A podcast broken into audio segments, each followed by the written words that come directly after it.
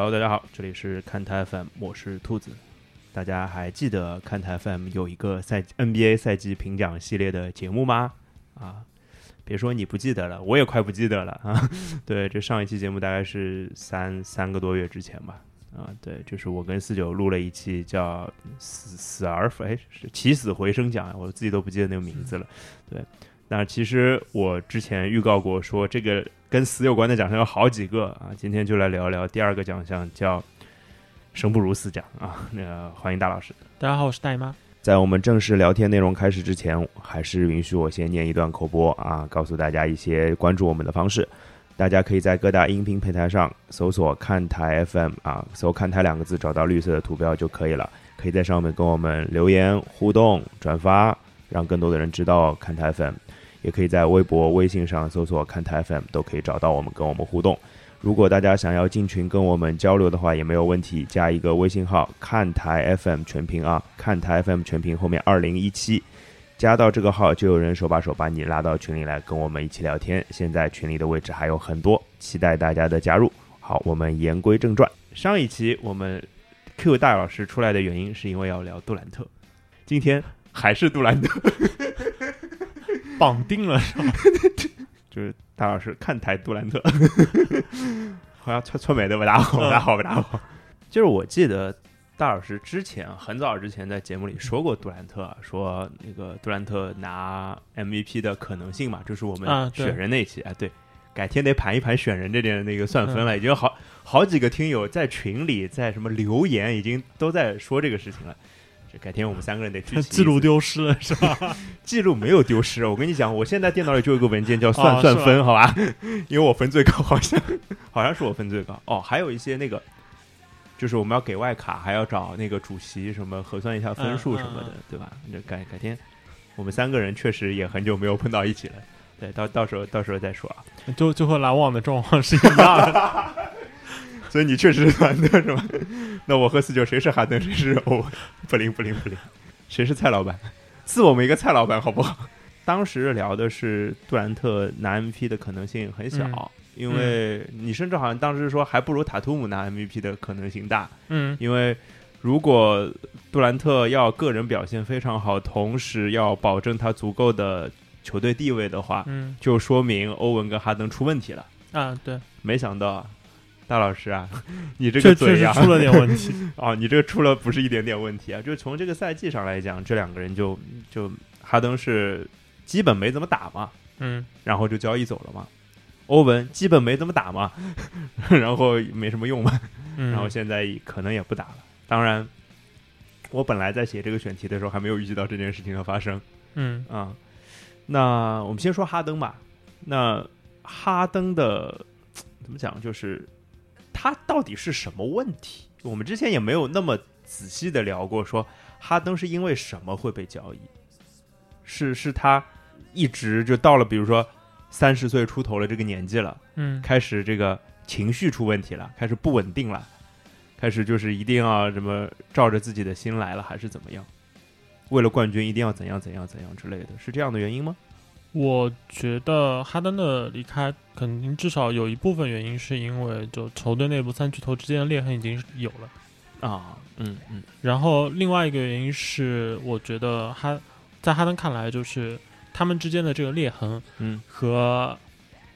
他看到这支球队就是夺冠的机会在变小，嗯，两件事情在从哈登的视角看，可能这两件事情是强相关的，同同步的，而且是。对对。那这样的一个状况，就会把他自己和就是篮网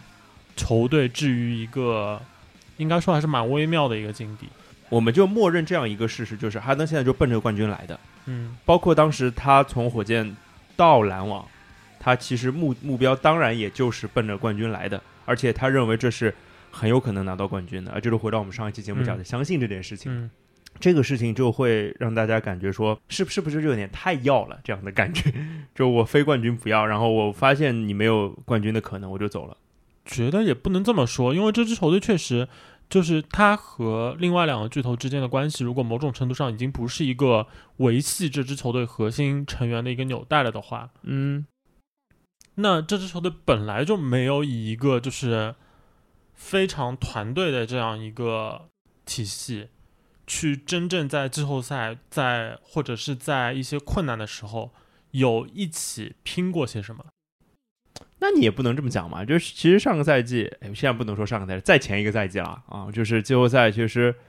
我们老说，就他们不是不努力嘛，只是真的遭遇了伤病这件事情嘛。但还是那回事啊，就是他们没有太多在一起打球。但当然，篮网这支球队啊，就是在很过去的很长时间里面，我一直觉得他们其实是在呃不断的找理由。哦，这这个理由确实客观上是存在的，但是问题是。你不能一直这样下去啊！就是你说你们三个人没有一起打球，你们只要三个人一起打球了，情况就会好变好，就能赢球。那问题是赢谁？嗯，赢到的是什么？对你不能说就是三三个人在常规赛打过二十多场比赛，然后二十多场比赛里面，比如说打出了一个十六胜六负之类的，你就说哦，我们这支球队很好。这这个理由和就是洛杉矶湖人。在他们运气不太好的赛季，去说就是我们的主力成员，当他们在一起打球的时候，他们的这个就是战绩是多少，来证明就是自己这支球队没问题。其实这个很不足信啊，就是说说服力不够。对，然后更重要的是，就是在篮网的前一个赛季。就他们的输球是带着遗憾告别赛季的，嗯，但是在那个赛季的征程里面，其实也已经有，就是你能出战的时候我不能出战，我不能出我能出战的时候你不能出战，然后彼此之间的这个打法上的这个磨合，也是处于一个我需要让出一些舞台给你，你需要让出一些舞台给我，嗯，而没有什么太那种就场上的化学反应。是偏少的，所以你会看到，就是当呃哈登在主导这支球队进攻的时候，哈登仍然能够交出起码在就是相当类别的进攻影响力的数据上，接近于他在火箭时的水准。是，虽然你看他的比赛，你会觉得啊，他好像在某些方面他的这个状态不如在火箭的时候，打起来比较累一点。嗯，对，但是起码那个输出还是还是在那儿，但是你又会发现好像。这种时刻往往是就是欧文，包括凯文杜兰特，都有一些就是让出这样一个舞台给哈登，我来配合你打，甚至是我不在的时候。那反过来说，到了今年，其实甚至在去年的篮网的季后赛的有几场 KD 高光的表现表现里面，其实你又会看到，好像这个舞台的中央就是完全属于 KD，然后其他人就扮演的就。不管他，你觉得他是一个多大的明星，他好像就是一个纯粹的配角，纯粹的僚机。我我有点理解大老师的意思了。呃，三巨头其实没有真正以三巨头的形式真正的出现过，或者说没有一个以群星闪耀的方式出现。对，至少他们这组三巨头，呃，在很大程度上距离迈阿密热火当时的三巨头都有比较明显的这个磨合上的距离。嗯，我同意。就他们，我我能想到的这种就巨头的成功球队里面，可能迈阿密的三巨头已经是相对来说更融融合的感觉没有那么好的感觉是没有那么好的。对他们当时其实，呃，特别是在韦德状态还比较好的前半部分赛季里边，其实呃，韦德和詹姆斯之间的这个，包括克里斯波什之间的方，就是互相共共融的这个方式。其实也是很大程度上靠让出球权，是啊，让出舞台来，就特别是韦德跟老詹嘛。对，但是随着就是这支球队找到自己的一些就防守方面的这个标签，让球队有更多的这个反击的这个机会，然后确立这种就是嗯，既能拉开空间，同时球队又有比较强的这个防守能力，再加上詹韦两个人在至少在就是反击进攻。的时候，两个人都可以有球无球的这样一个，呃，特点，一定程度上还是你看得到一些融合在，嗯，是。但篮网的问题是，这三个人看起来就就是没有融合。是我我有点理解这个感受了，就是看比赛是确实有这样的感觉，就是基本上就是单打单打，各打各的，大概就是这样的状况。对，那这样的一个状况，你说哈詹姆斯哈登也好，凯文杜兰特也好，他们在。呃，那么多支球队，我不是说就是他的队名啊，嗯，就是队友一直在变换的那么多支不同的这样一个团队里边，嗯，去打球，他们会对这个完全没有感觉吗？这不可能啊！是，所以我感觉其实哈登到这个赛季已经呃是一种他的状态，其实就是感觉在这支球队好像没有办法找到一个，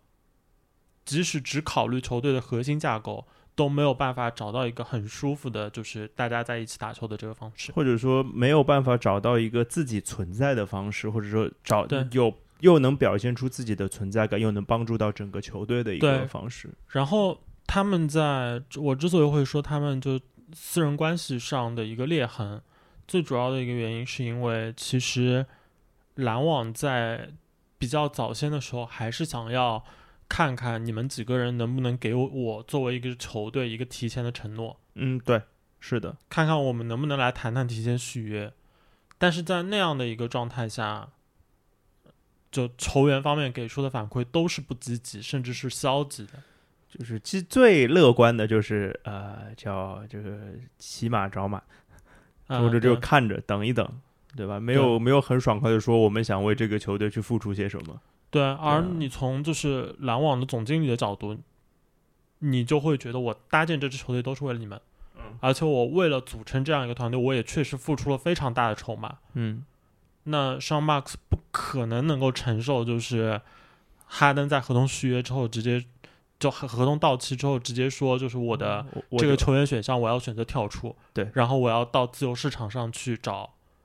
我的下家，他承受不了这样的结果。就是相当于一个比较顺理成章的交易的一个过程。对所以我觉得这个事儿回回过头来讲啊，基本上也不是说呃杜兰特所谓的生不如死。当然，我们知道这个赛季杜兰特的个人表现是很出色的，对，而且相对于他的另外两位同伴，一个被交易走，一个就是打的比赛非常少来说，无论从场次上来讲也好，无论从他在场的时候球队的战绩也好，无论从他个人的数据上来好，那杜兰特无疑是呃符合生不如死这个标准的。但是生不如死是不是有一点点可能也是跟他自己做出来有关系呢？因为他是嗯这个球队的、呃始作俑者，可以这么说吧。或者说嗯这个我们上一期节目说这个这个基本上这个创业的头儿算是他。那现在看，呃，他在生不如死这件事情上，自己多多少少也得负点责任。对，卡文杜兰特的这个赛季其实就是我不知道他到底知理解不理解，就是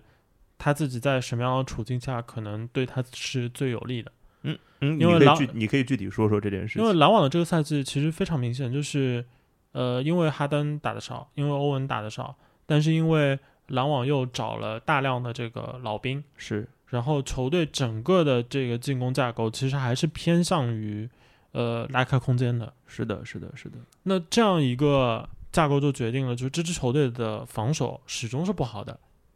但是呢，进攻空间和这个包括在赛季初段米尔斯非常强势的表现，对，都让这支球队在进攻端其实对凯文杜兰特来说，并不算是他职业生涯里面遇到过的最困难的一个在进攻端去打球的环境只能说。比较困难吧。对对，同时就是身边缺乏帮手，也让他在个人表现上打出了非常呃亮眼的产出，让嗯大家觉得那个、那个 KD 又回来了。是，但但是问题是，如果你追逐的目标是想在一支新的球队去证明自己，证明自己是这个联盟的大赢家，嗯，那显然这不是一条好的道路。这也是为什么就是像我们这样的局外人，在那么早的时间段，我就会说这样的话，就是他的表现很好，但是 MVP 不太可能，因为因为这些东西不是一个就是这样年纪的，并且过去取得过那样成功的球员。甚至说他可能在这样的年纪是有机会去争取 MVP，嗯，但是不应该是以这样一种就是呃我去拼尽全力去呃包揽球队在进攻端的这些高光表现，然后把球队拖到一个还呃应该说是出色的胜率，但是并不一骑绝尘的胜率。对，应该是杜兰特，或者说我们认为一个三十三岁朝上的一个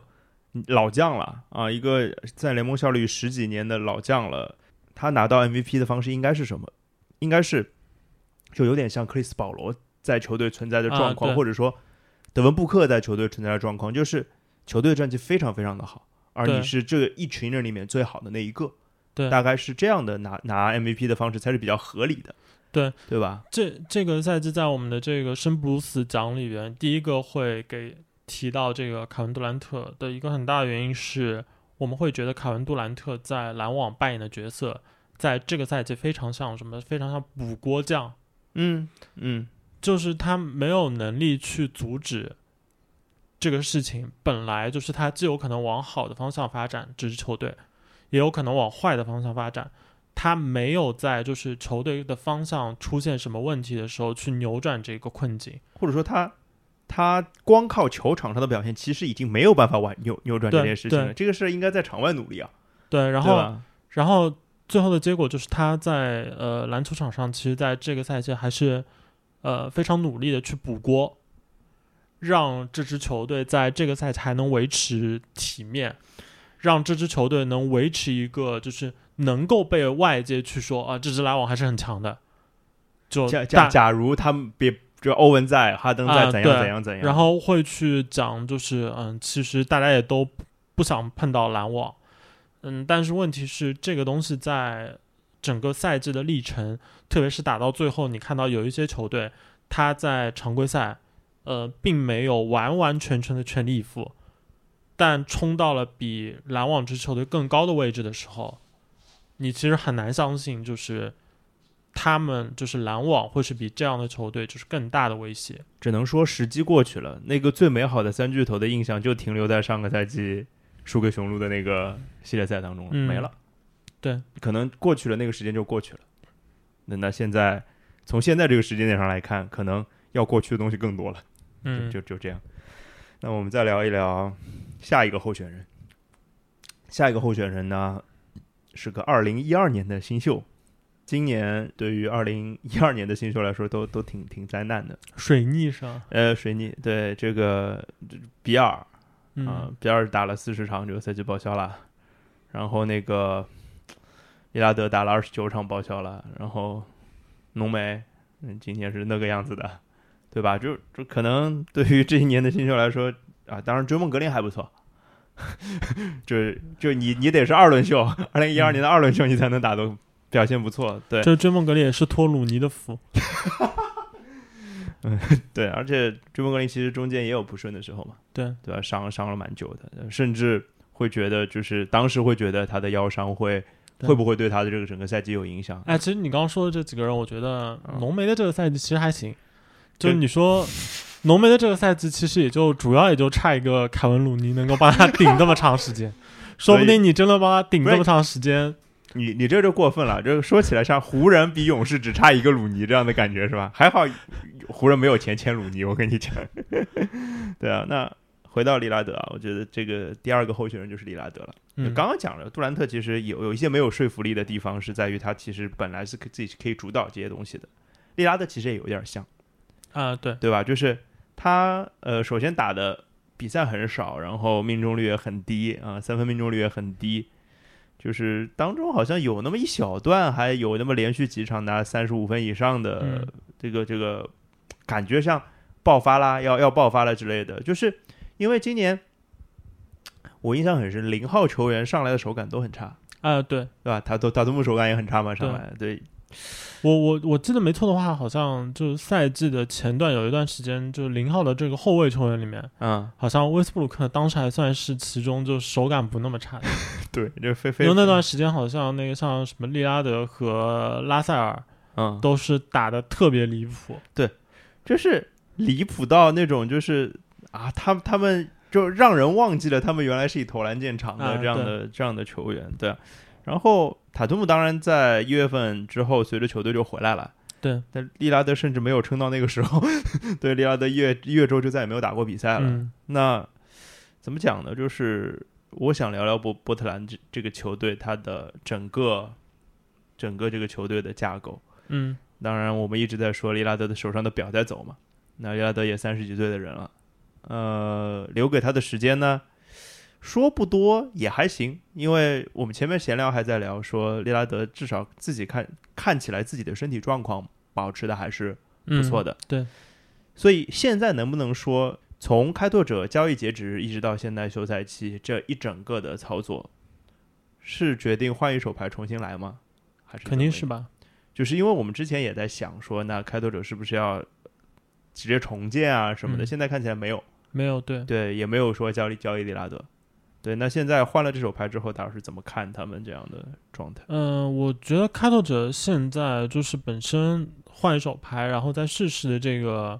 没有太大问题。同时，开拓者现在手里面的筹码，呃，可能就是在现在这个时间点有点尴尬，但嗯是在赛季中期的话，仍然有可能最后再去呃 push 一下，再 all in 一把，哦，有、就是还是有这样的可能性吧对。开拓者之前的操作已经以一个就是相对比较低位的这个价格换来了 Jeremy Grant，对对对对，格兰特，然后格兰特至少从纸面上来说，他是一个还是适合给利拉德当副手的。对。虽然他去到这个活塞之后，明显是有就是把重心更偏向于在进攻端，嗯，但是他本身的这个防守能力还是在水准以上的条件在那儿呢。啊。然后他他的整整个呃 size 也在那边，运动能力也在那边，所以呃以他的这个能力的话，如果啊开拓者在赛季初能够在战绩上能够打出一个亮眼的开局的话，嗯，那相对来说要说服就队内的像 Jeremy Grant 这样的球员，去为了球队的胜利做出一些这个取舍，嗯，还是可以想象的一件事情。呃，现在我在琢磨他们的阵容大概会是一个什么样子啊？嗯可能是一个利拉德，嗯然后哈特，然后格兰特，然后诺如果续约的话，努尔基奇，最后一个位置可能是谁？可能是利特尔嘛？利特尔如果伤，如果比较理想的状况的话是利特尔。对，那其实这就我觉得会彻底改变之前双枪在球队的一个球队的一个状况，因为嗯之前双枪一直被大家诟病的就是这两个人的防守，呃，多多就是即使这两个人防守很努力，但是防守上的就是 size 上的弱点是在的，然后防守能力上的弱点也也是在不够努力啊。好的，对，就是需要锋线去给他们嗯擦屁股的。那锋线的人换了一茬又一茬。开拓者之前包括斯托茨在的时候，一直在这个位置上不停的换人，嗯那也没有得到一些很好的结果。其实有些情况我们都已经觉得挺好了，比如像考文顿这样的人，嗯但是事实证明没有特别好的结果。那现在双枪变成单枪了，那需要 cover 的东西少一点了。剩下我们看到主力阵容当中的三个侧翼球员，他们都是攻防兼备的，或甚至说防守端的能力是出色的。那这样的阵容，利拉德是不是就会有更多的开火权，或者说他可以更肆无忌惮的发挥自己进攻上的这件事情？嗯，我觉得波特兰这边面对压力其实还是蛮大的，因为这几个人其实呃到底能打成什么样不确定都都有点大，嗯特别是像利特尔。嗯呃，像利特尔其实是开拓者在过去这么多年来一直面对的一个困境的体现，可以说是他们不是在选秀中没有尝试去找一些能够 cover 后场双枪防守端弱点和嗯身材劣势的球员，但问题是他们之前在选秀里的这些下注，呃，以失败为主，对，是的，然后他们在那个不断的去呃，我们之前节目里面聊过嘛，就是他没有去等待有特别好的机会出现的时候，就嗯、呃不断的想要试一试。就是小小步小步的提升，对做了这样很多这样子的工作。对，那结果也不太好。那从现在这个角度看的话，Jeremy Grant 在一些就是嗯、呃个人表现和他的一些就是展现过的最高光的时刻看的话，在个人能力上可能要比之前的这些小的尝试要要要优优异一点。嗯嗯嗯嗯但是问题是，这个中间的差别没有足够大到就是让人能那么相信，就他的这个存在能够对这支球队起到多大的一个改变。所以我觉得，对开拓者来说，对利拉德来说，嗯、他们现在球队当下维维持的一个状况，可能是在休赛期仍然要呃尽量留住现有的一些球员，嗯嗯，包括那个 Anthony Simmons，、嗯包括 Nurkic 都要嗯都是要留住的。对，然后在留住的情况下，看看能不能靠这组稍稍调整了之后的阵容，加上呃利特尔的，就是在嗯过去的这个休赛期和就上个赛季，就彻底把身体恢复完之后，对，看看有没有就是足够亮眼的表现。如果没有足够亮眼的表现的话，那开拓者几乎必然会走上就是再去用未来的选秀权再去 push。其实有这样的感受，我我蛮同意的。他们现在的这个局面，呃，这个阵容的所谓的攻守平衡是比之前好一些的，呃，但是从进攻端要解决问题的方式来说，肯定比之前少太多了。对，对，或者说他可能有时候要倚仗第二阵容的进攻，就是小西蒙斯，或者说某一些时候利拉德和小西蒙斯会一起上场来解决球队的进攻问题。但是基本盘是什么？我觉得开拓者的基本盘不够高。呃开拓者现在状况的话，就是看教练组能不能在那个休赛期，在这个赛季准备阶段交出一份优异的答卷吧。我觉得他们需要一个像芝加哥公牛上赛季一样的这个开局的强势。哦，强势的开局，这这个对一支呃很大程度上重新组合的球队来说太重要了。嗯，就只有这样的一个强势开局之后，你才能谈得到说，在一月份的时候，如果有做些什么？对，如果有一些球队觉得，啊、我的某一些球员可能价格如果够高的话，我可能也愿意放，比如阿努诺比。嗯，对，就是你起码要就是要球队好像看到了一些这样的苗头。当然，上赛季的那个公牛很可惜，是因为他们早早遭遇了就连续的伤病。如果没有那那样的一个打击的话，球队其实在赛季中期是有这个可能性，也有这个动力，有这个信心，再往上拍一拍。再再往上推一把，这个其实是很重要。因为如果这一点做不到的话，那我觉得即使就是球队觉得有这样的需要，嗯，开拓者可能最终还是得面对现实，就是我再往上推一把，到底是值得的还是不值得？不值得的。下得了下不了决心是个对，问题啊、如果如果实在下不了决心的话，那最后的结果可能还是要回到就是利拉德，如果硬要就他如果想要追求点什么的话，那可能摆上货架就只能是利拉德。因为剩下的人都换过一手了，对，唯一能换的就只有利拉德了。而且我我自己心里是觉得，如果利拉德说要走，而且铁了心要走的话，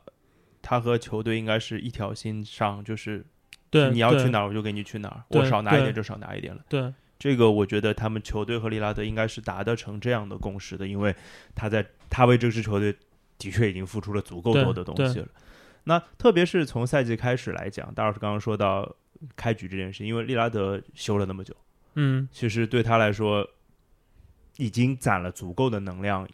应该是想要在这个赛季做些什么了。嗯，所以确实下个赛季的开局蛮重要，或者说这个休赛期蛮重要。我们还没有聊到，就是其实还抢了你们的佩顿嘛，啊，对对？吧？就是这其实也算有点给利拉德在找防守上的帮手的意思嘛。哎，不对，那谁穿？啊啊，这肯定是利拉德穿零号，对不起。那佩顿会穿几号？不知道。其实佩顿的这个操作的话，我觉得呃，能够看到这支球队有一些想法，有一些雄心。嗯，但是会打上问号的一点就是，就是兔子老师刚说的，就是这样一支球队在架构变掉之后，假如利拉德需要有大量的时间是和佩顿，甚至和是佩顿和那个利特尔一起上场的时候，你的进攻还足够 carry 两个拉不开空间的人吗？还有这佩顿他的三分球到底是好还是不好？啊、这事儿不好说，很迷嘛。佩顿的这个我，我我个人偏向于就是他的三分球上赛季的表现是有一定的这个假象在里面。就没有那么好。对，因为他的投篮从就是一些嗯没有那么难的，然后在就是离框不远处的一些投篮和他的罚球来看的话，他的投篮把握确实不太好。嗯，然后同时他在勇士的这个体系下，三分球的出手其实是非常非常的谨慎的。是的，就就只投机会最好的球嘛。对，但是这样的出手选择在勇士以外的球队一般来说都不太成立。哦就球队一般很难接受，就是你的出手谨慎到就是即使放空了，我还要再看一看有没有别的机会。就被放空到那样程度，在这些球队是需要出手的。当然，呃，好的一方面是就是呃，小佩顿在防守端的展现已经足够了，嗯然后他的空切也展现的足够多，嗯并且就是嗯，上个赛季我觉得对他的信心肯定是一个巨大的提升。而且我觉得小佩顿让我感觉就是是到时候了，因为他年纪也也到了快三十岁的人了嗯，然后他本来就大器晚成，然后其实他经历了那么多球队，很多人说为什么那么多球队没看上他，很简单，因为他之前菜啊，就是因为他之前菜，现在对，另外另外他其实之前他的整个他的身材会让球队没有办法想象给他一个什么样的定位。嗯因为一米九的身材，然后你在 NBA 就看起来完全是一个就只能做双能位的一个身材。他的整个进攻技巧和这个组织能力和控运球，完全达不到就是 NBA 的水准。他就是一个侧翼啊，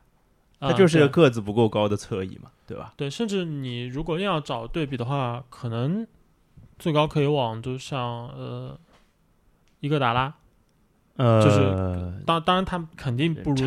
达拉，对，但对但是那已经是我能想到的，是相对比较接近的角色球员找到出路的方式，通常还是说就是我的技能非常非常单一，但是我的三分稍稍能投一点，嗯。就是每场比赛可能投三个三分进一个，对，就是伊戈达拉的话，就是没有组织能力的伊戈达拉。就对如果更准确的，因为伊戈达拉其实另外一个卖点就是组织能力嘛，或者说就是球球商这件事情嘛。对，当然佩顿球商不差，但是大部分是在防守端的。对，但是呃，开拓者这笔就签约的话，就作为一个赌注来说的话，我觉得可以理解为就是，嗯，小佩顿的这个人，如果你信他的话，那没准儿在二十九岁这样一个刚度过了他职业生涯最好的一个赛季，对，他建立起来这这些信心和他对成功的渴望，哦，嗯，可能能让他在一些能够练出来、能够精进的技术方面有所进步。而且另外有一个点就是，小佩顿现在其实是他最好的状态的时候，嗯、对，同时他得到了一份就是。啊、他前前面所有年份加起来乘以多少的一份年薪，嗯嗯然后我觉得他可能会报答这个知遇之恩，因为这是嗯他真的赚到的第一笔大钱。嗯那像大老师说的，他因为各方面的因素，如果再往上提一提的话，那说不定会有一些惊喜。对，而且开拓者在这个二号位这个位置上是可以给他一些进攻哦，进攻上的一些可能的权利的，也许嗯。另外一个就是开拓者可能在就整个教练组得呃设法就想想办法嘛。一个是就是嗯、比如啊有没有可能就制服组能找到便宜一些的，但是是有就是空间五的可能性的球员。嗯嗯嗯来打一段时间，因为在那样的阵容里面，就你要去弥补小佩顿的这个相对的这个短板，可能会更容易一点。嗯啊对，就是因为他空间不是不够好嘛。对对，呃，还有就是他其实，在二号位位置上，今年不是选了 Sheldon Sharp 吗？嗯其实夏普才是整个开拓者在整个这个夏天最大的一个赌注。但但我觉得 s h a n Sharp 在就是今年的这个赛季，当场就直接赌中，就是刮出一个就是呃奖字来啊，的可能性实在太小了。呃，那是啊，但是你要这样讲，就一是如果真的刮出来的话，那这可能就是新的双枪的开始，嗯对吧？然后如果没有刮出来，开拓者也也有足够的耐心，说在二号位上，或者说在后卫攻击群上，或者说这个占坑的人上，也准备了足够多的人选，所以他这个是有有计划、有谋略的。然后你说那个五号位，我觉得也是，就是他们现在其实内线是缺人的，除了对努尔基奇没有人，就对，他应该是会在这个地方再做一些操作的。那我们再等等看，嗯开拓者需要、就开拓者任重而道远的一个状态，甚至有可能是不成功变成人啊。哦，不成功变成人，我倒没那么，我觉得没你那么急，好像。我觉得，我觉得可能还能走一年，就是哦表还能走一年，这我们走着看呗，嗯。走着看呗。好，那我们聊第三个人啊，今天先预告还有四个候选人啊，前面两个呢好像多多少少都有一点点牵强，第三个开始就正经，我觉觉得真的有点生不如死。第三个是恩比德，嗯，MVP 候选人，这 MVP 奖项排名第二嘛，嗯。对吧？然后在我看来应该排入联盟一阵的，对。对吧？这事实上没有啦，啊，嗯，恩比德今年数据就不报了，嗯。确实已经非常非常的出色了，而且他最大的在这个奖项当中的优势是，他真的很苦，啊，是不是这样的感受啊？就是爹是我，妈是我，拉扯的小孩还不成器，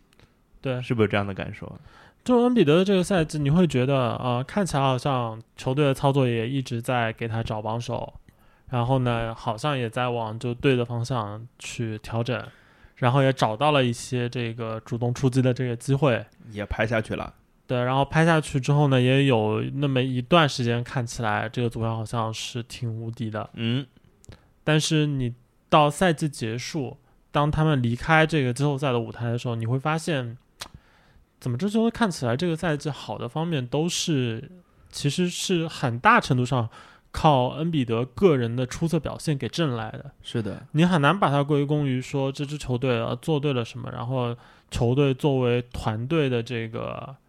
战斗力比之前强出了多少。这在他们的就是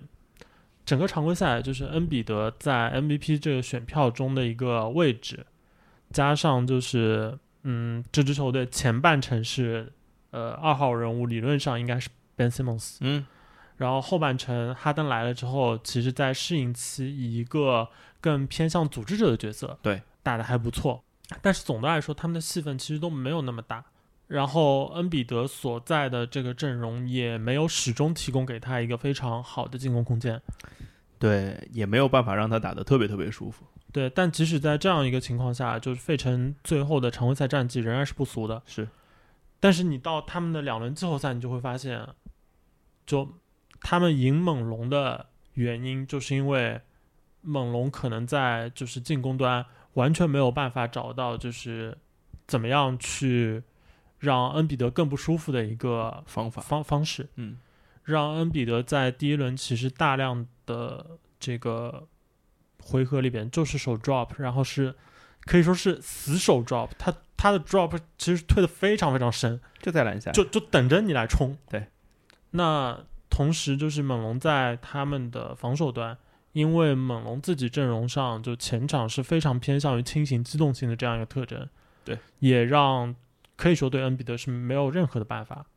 就是拦不住嘛，对，恩比德用一轮就非常呃高光的系列赛把球队拖入了第二轮。到第二轮，你就会发现恩比德当时是出现了一些小伤吧，是的，带伤打的时候，你就会发现好像怎么热火一直在夹击恩比德，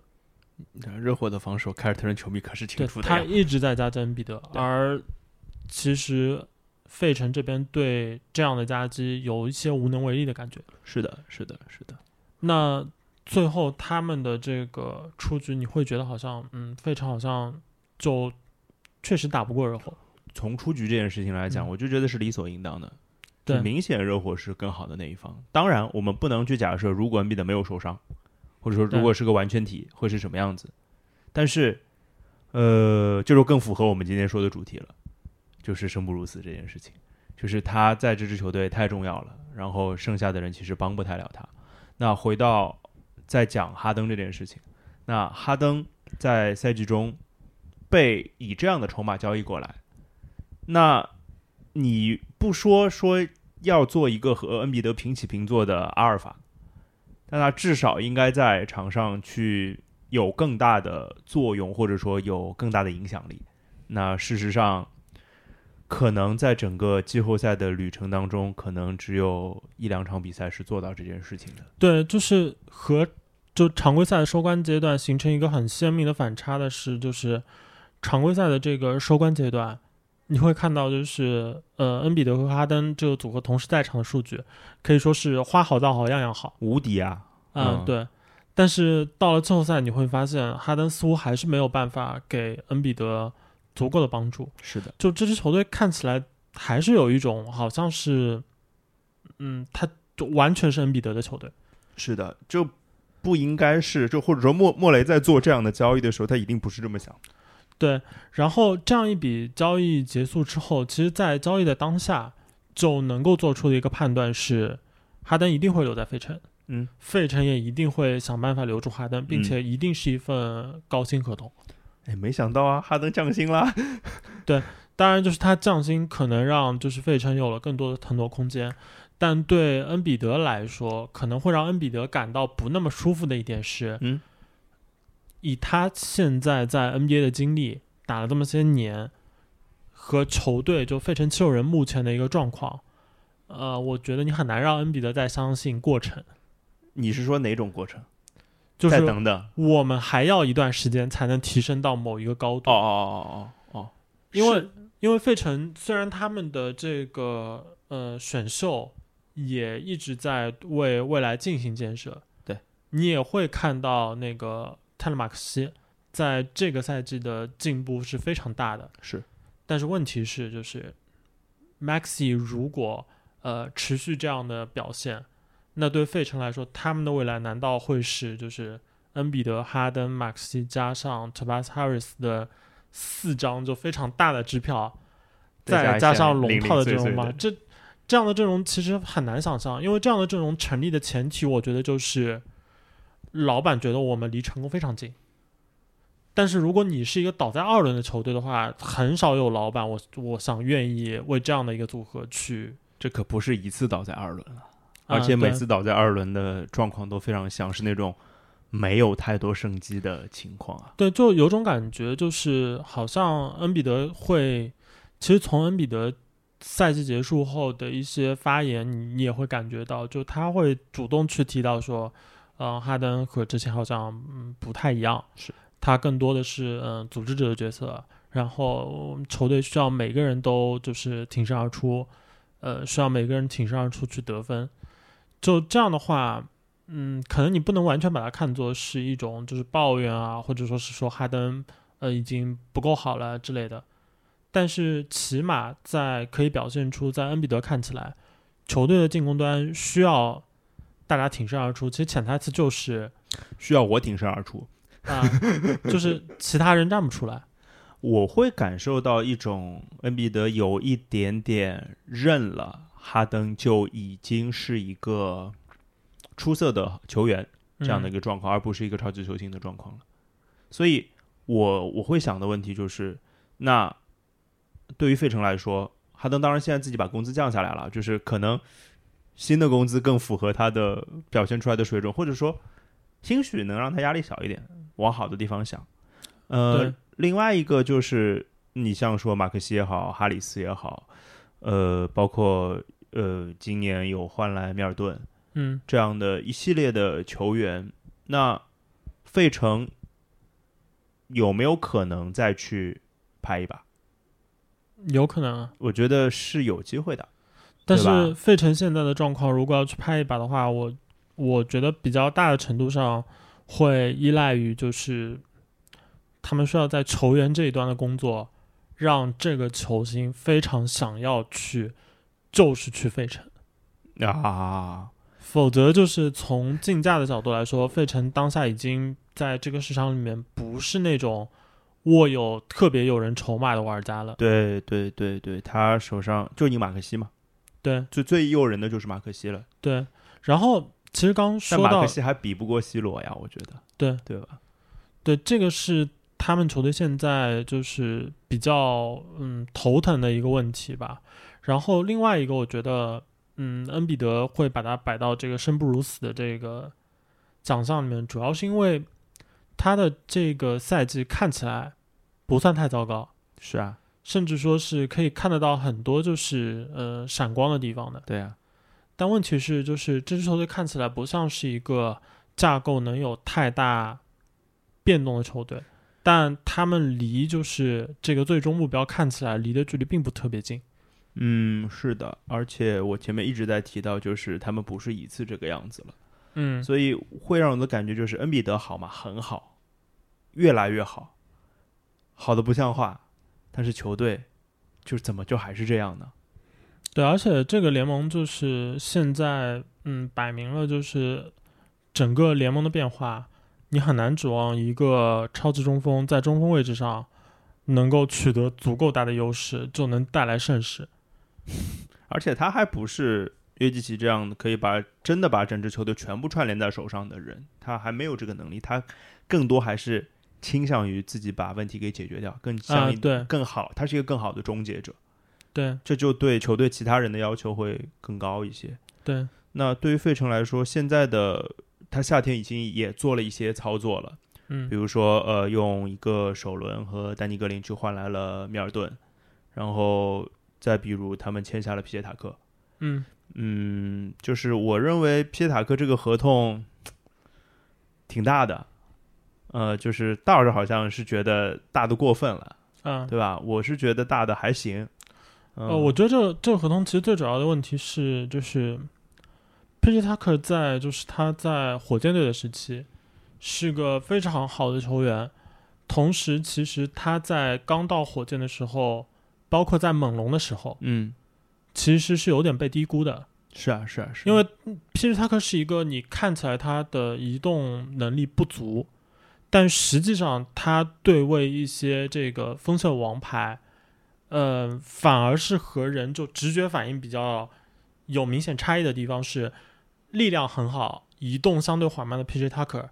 其实并不擅长限制 LeBron James，但是他在限制其他一些这个锋线球星的时候，他的防守端骚扰是很有效的。比如杜兰特，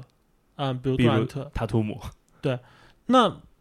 当时他的状况是有点被低估的，然后他在火箭也就长期拿着一份对球队非常友好的一个薪资，呃，直到就是雄鹿为了他们的这个夺冠前景，去找来了霹雳塔克这样一个特型武器，确实来对付就是他们东部潜在竞争者的这些锋线王牌。当时就是呃以雄鹿也是以一个首轮的代价吧，换来了其实年龄已经不小的这个皮尔塔克。是的，那他作为一个就是特型武器，在雄鹿的这个季后赛之旅中起到的作用也是有目共睹的。嗯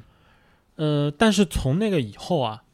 其实整个市场开始就是意识到皮尔塔克的价值之后，嗯，我觉得他就不再是一个被低估的球员了。而到了今年，就是他现在三十七吧，这这样的一个年纪，费城签下这份合同，我甚至觉得现在市场有点高估了 PJ 塔克的价值了，因为我很难想象，就是他在当下当然值得这样一个就是中产的一个价格，千万年薪，嗯。即使你让他就常规赛能够一定程度上休养生息，然后他的有一些进攻端的缺点，你就让他去，对，就无所谓嘛，对，留到这个留力发力季后赛也是没有问题的。嗯但是问题是，这样一个年纪的球员，并且他在技术上的一些就能做什么不能做什么，已经是太过明了了。嗯嗯嗯，那一份三年的这个中产合约，我就会感觉这个合同的就是第三年，已经是一个这只可能输不可能赢的状态了。就就白给嘛。对对，呃，首先我不太知道那个合同它最后的那个有保障保部分，或者嗯说有没有选项之类的啊。但是确实，三十七岁的人签一份三年三千多万的合同就，就挺夸张的。应该是他有生以来第一次拿千万年薪，之前他都没有拿过。啊，对，之前是八百万嘛，对，之前是七八百万的那个年薪，所以让让大家感受到就是塔克当然是好了，嗯但是真的好成这样吗？大老师这个疑问。那我会想到的一个回应是，应该就不只是把这个钱花在就是球场上了。注注入某种特质是吧？对，就是你说特质也好，某种精神属性也好，就是费城确实蛮缺这种东西的。我觉得，就是你说恩比恩比德对吧？就是有口个榜友，那那个老大哥让他就是稳定一下军心之类的，就是可以有个宽厚的肩膀 是吧？那是挺宽的吧啦，方块人是不啦？确实，就塔克可能也会承担一些在更衣室当中稳定军心或者说振奋士气的作用吧，我觉得可以。而且费城相对整个构架还是偏年轻的，嗯，并没有什么太多的老将来坐镇，所以我觉得蛮好的啦。其实这个还蛮好的，但是从哈登降薪到签下塔克，至少留住了基本盘。哈登说说难听一点，他常规赛问题还是没有那么大的啦，嗯或者说他可能出现的问题还是出现在高端局当中。那先不去考虑他吧，因为就像刚刚讲开拓者一样，如果费城能抛出一个好开局的话，他们也许是也是有机会去试一试，可能某一个锋线上的好球员的，也许是有机我我会的。我其实会觉得费城是不是有可能啊，在这个赛季还是能指望一下哈登和马克西有有没有可能再带来一些就是战力上的增量呢？因为哈哈登我是这么觉得，我其实一直是相对比较看衰他的，嗯我也觉得就是他的状态可能回不到那么好了。嗯但是不管怎么样，就是当你的比赛负担下来了之后，呃，他是一个足够聪明的球员，哎对，他应该要让自己在这个年龄设法去找到一些解决方案。我会觉得就是解决方案是什么？解决方案是他可以让别的人变得更好。嗯，就当然能让别谁变得更好，那马克西变得更好，我觉得是有机会的。如果马克西新赛季场均能拿二十分，大家不要意外。我觉得这是绝对有可能发生的事情。马克西也是够聪明的孩子呀。嗯，但我觉得哈登哈登自己还是需要。其实每次聊到就是哈登和威斯布鲁克，我都会说这个，就是你到了这个年龄，你总要尝试去让你的整个呃篮球的这个打法里面去修补一些小的习惯啊、小的地方。嗯哈登身上的话，他的进攻端最主要的一个问题是，就除除了偏犯规这一点以外啊，嗨，嗯，呃，最主要的问题是不要拖，进攻节奏，嗯、就不要打得太拖沓，他打得太拖沓了。就这样的一个打法，在你自己的状态非常好的时候，可能觉得就是哦，我只要自己的节奏够好，那对球队还是利大于弊的。对。但是他现在的状态看起来，你必须要接受这样一个现实，并且根据这个现实去做调整。就当你发现一个错位或者是一个对位是你不太好打的时候，那你就不要太磨叽，就是你直接把球让出去一点，然后再找更好的机会就是了。对当你找到更好的机会的时候，嗯，我觉得还能是时候让自己在就技术方面打得更更精简一点。对，简单我觉得是很重要的，对他来说，就是他的投篮基础是好的，对。他从来都是一个三分球很出色的球员，对。从从他在雷霆的时候就是，他那时候在做一个比较小的角色的时候，他他不是嗯。投篮投的好嘛，到一直到现在，包括在后面成为持球大核心的时候，抛开一分雨，他也是能下三分雨的嘛，嗯，特别是持球的，所以他可能会在新赛季更多的出现在空位上，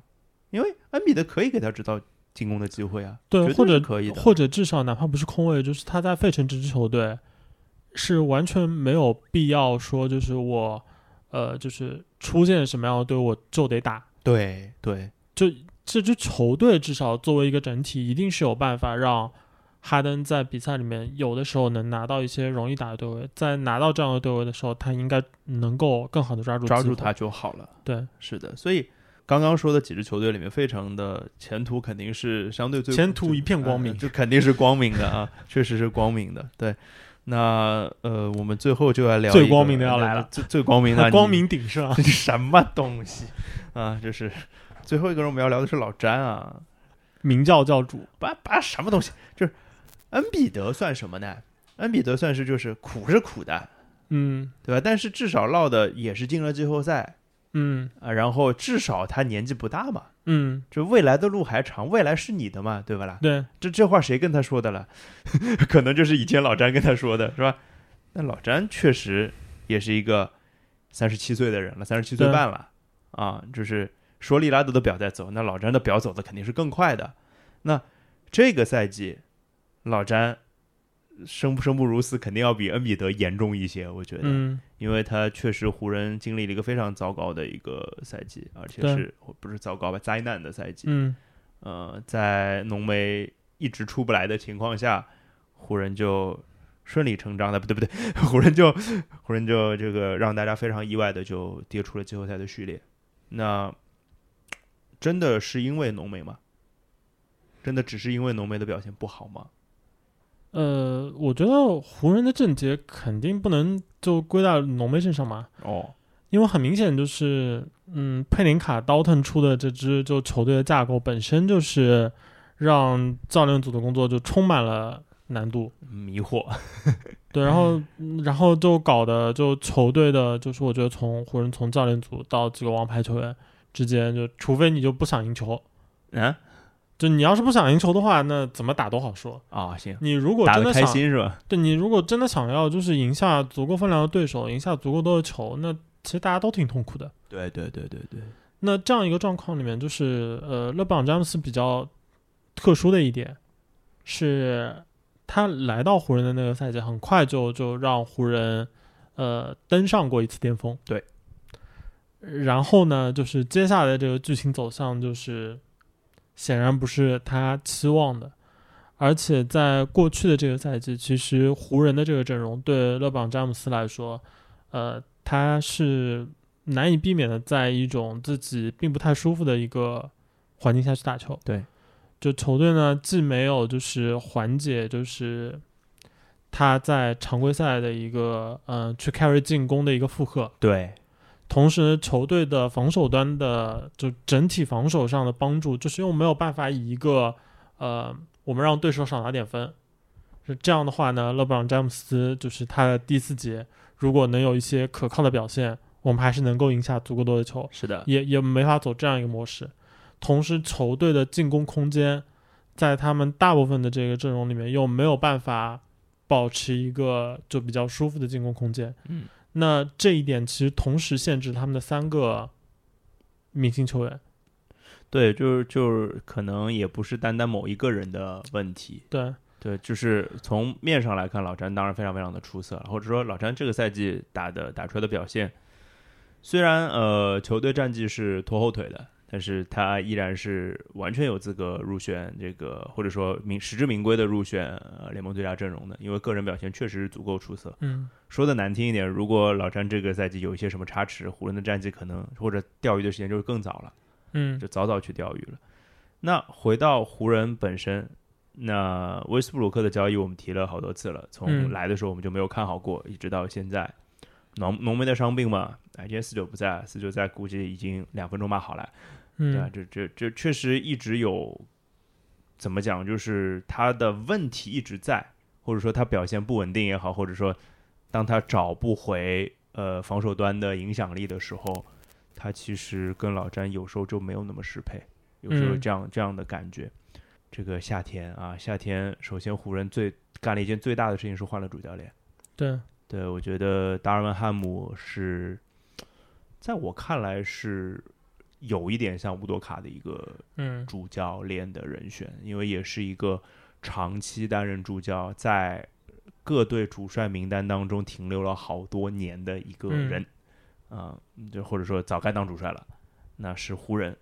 那么你你对哈姆当主教练有什么看法？我觉得这是湖人能找到最好的一个选择了吧。嗯，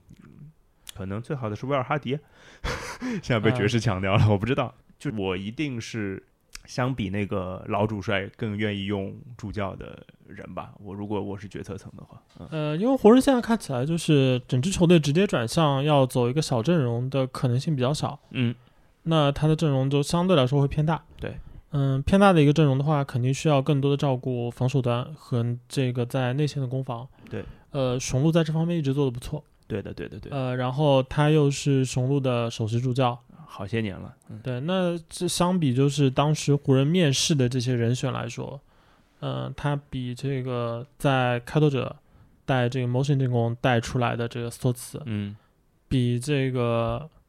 带后卫的大师肯尼亚特金森是，都要都要更适合这支球队一点。对。比一些就是坊间传闻的一些已经当解说的这个主教练，马克杰克逊像马克杰克逊相比的话，嗯、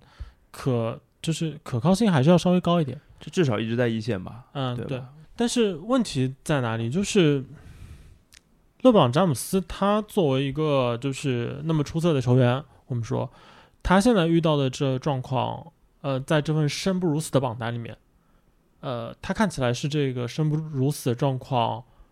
得不到改善的可能性相对比较大的嗯对那个人其实杜兰特也大，但是他他他要走了，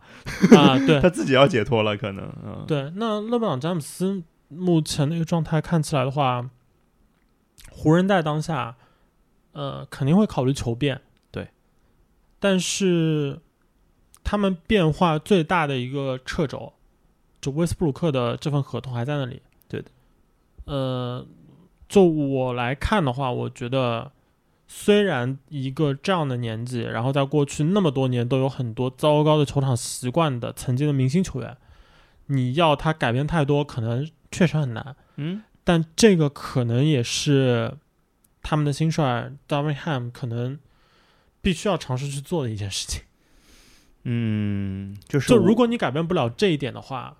那湖人的状况很难得到一个什么明显的一个改善。我会我会觉得是两个层面的东西啊，嗯。一个层面就是佩林卡抽不抽自己的脸，抽抽自己的脸难弄呀，就是是难弄是难弄。佩林卡抽自己的脸，嗯。能够对湖人的状况，能够对勒布朗詹姆斯状况有所改善的一个前提是，嗯，就市场上出现了傻逼，那不一定是傻逼嘛，基本上是啊，不是是是这个，我是这么理解啊，就是你当然湖人现在可操作空间真的非常非常的小，呃，除了就是我刚说的这个前提，除了就是说你呃去试试看下注那个 Golden Hayward 这样的球员，对对对，这可能是为数不多的，就是不用撞大运，你的这个操作最后是成立的，可能性还是有一些，可能性还是有一些的，但这样的例子非非常非常少，而且我也对就是坊间传的比较多的，就是什么黄蜂对威斯布鲁克感兴趣这样的说法你觉得是湖人那边爆出来的料是吧？啊，我我觉得有点悬。呃，对，所以我为什么讲，就是首先你得让他抽自己的脸，你得有这个前提，才能去想说威斯布鲁克有出去的可能性，嗯，这是一个可能性的问题。虽然当然可能性是百分之多少，在我们看来可能是百分之十吧，对这是一个很小的可能性。那剩下再是大老师刚刚说的，确实达尔文汉姆需要花很多功夫再去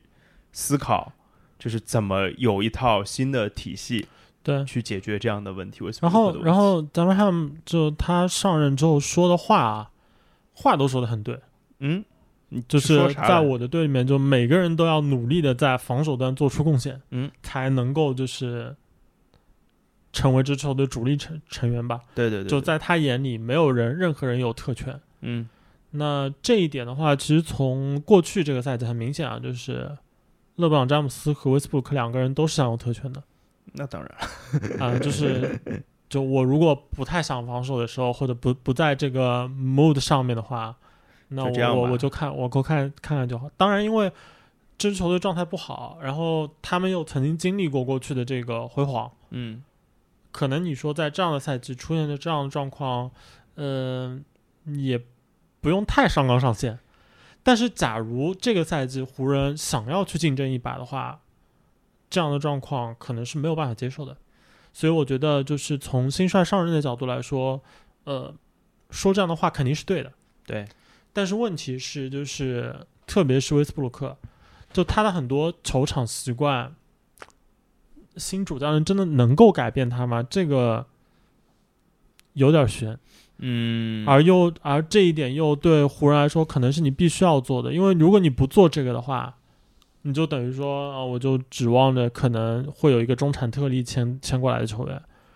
然后剩下的都是底薪，嗯，然后在底薪球员的这个争夺中，很明显，湖人现在最多也就在三四排的位置。我会觉得啊，好就好在达尔文汉姆是个新主教练，嗯，至少一腔热血，他一定会想做些什么的。那至于我能不能找到这个解法是一回事儿，但至少他要努，一定会去努力解这道题。这是个很难的奥数题啊！达尔文汉姆是一个初出茅庐的新选手，那他要去解这道题，那看看他能不能解出来，这是一回事儿。那从另外一个方面来讲，就是有没有可能从别的方面再去做一些别的指望啊？比如说，那应该是执行执行的那个合第二年的合同了。嗯那他能不能打新签的，像中产签了朗尼沃克嘛？朗尼沃克，我觉得从价值的角度上来讲，一个小中产签个朗尼沃克怎么都不亏吧？我觉得还不错，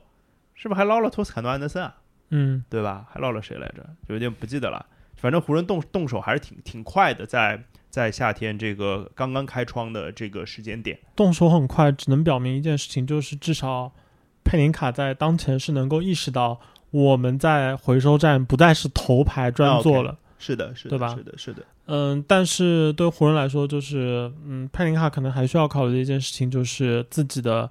最远期的首轮，现在应该到了九年了吧？是，就要不要动？因为为什么呢？就是二九年是一个就太远的一个年份。对，就如果湖人愿意送出二九年的无保护首轮，嗯，那这个单个筹码仍然是有一定的吸引力的。是的，是的，但是问题是，就是球队赌嘛。对球队状况不好，还要拍出一个就是这么远的一个无保护首轮，其实是个非常非非非常非常莽的一个赌注。我会觉得说，你你这么讲，就是就是还是概率的问题，就是你现在对球队的目标是什么？如果你拍出个二零二九年的无保护首轮，只是为了让球队进季后赛，那是没有意义的，嗯对吧？那肯定是要重回怎么讲竞争者行列吧？嗯，我我会就到竞争者行列这个目标，你才拍出这个首轮是有意义的。但是这个事情呢，又得打一个问号了，对。是不是这样的感受？对所以我觉得，就从生不如死的角度来说，勒布朗的状况是我们刚刚说的这几个大牌明星里面最不乐观的。因为从就是嗯种种种这个因素来考虑啊，就是如果你呃作为从管理层视角看到这样一支球队，特别是威斯布鲁克他当前的这个合同状况，嗯那其实比较就是保守治疗的一个方式，嗯，就是忍一忍吧，对吧？因为到期的合同，说实话，你非要说就是我的工资账单里有这么大一笔钱，然后给你这么一个人，我觉得不值，然后嗯非要把你弄出去，还要送首轮，这其实通常不是一个很 make sense 的一个操作。有一种忍一忍海阔天空的感觉，是吧？嗯，对。但问题是，就是勒布朗本身他的一个状态嗯，和合同，他的时间窗口还有多久？就你忍一忍，可能是海阔天空了，但连嗯老詹也一起忍掉了嘛，就是这样的感受嘛，对吧？对就是现在对湖人来说是很很两难的，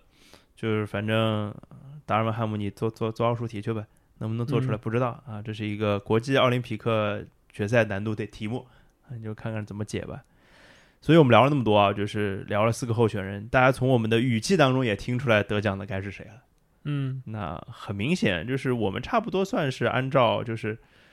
这个这个得奖的那个排名从从低到高的一个顺序嘛。本来杜兰特可以再排在前面一点，就是可能能排到这个跟彼得差不多的一个位置，嗯因为就个人表现确实也是很出色的嘛。那谁让他跳船了呢？对。跳船了就只能把他放在前前面一点。对，而且就是你都跳救生艇了，这样的操作，你再怎么说生不如死，你不也自己求生去了吗？对对对对对对，当然你从这个角度上，他确实也挺惨的。那个上一个赛季啊，如果换做我们这这是没有疫情啊，我们四月份录这个节目的话，那杜兰特是有机会跟老詹争一争的，因为那时候恩比德也没那么惨嘛，看起来没有那个季后赛那个经历，所以在此时此刻，我们必须宣布啊，二零二一到二二赛季看台 NBA 颁奖典礼，这个生不如死奖颁给了勒布朗詹姆斯啊。那这个其实今天是这个这跟死有关的奖项的第二部分啊，其实还有第三部分的啊，第三部分还没写呢。这个因为疫情打乱了我所有的这个计划。其实这个选题本来确实应该三个月之前就录的，嗯差不多两两个多月、三个月之前就该录的一个选题了。哎呀，这现现在就变成一个跟怎么讲，跟既要聊着这个上个赛季的情况，又会带着一些新的呃夏季的操作的情况来跟大家聊的一个内容。那下一期呢，还会有若干个球员出现。那你们想一想，跟死有关的还会有什么奖项呢？那就是下一期啊，我也不知道我对面的是大老师呢，还是四九呢，还是他们俩啊？好吧，那就大家期待一下。今天就到这儿，拜拜。拜拜。哦，多么美丽的一颗心！怀疑，怎么怀疑，就变成了一滩烂泥。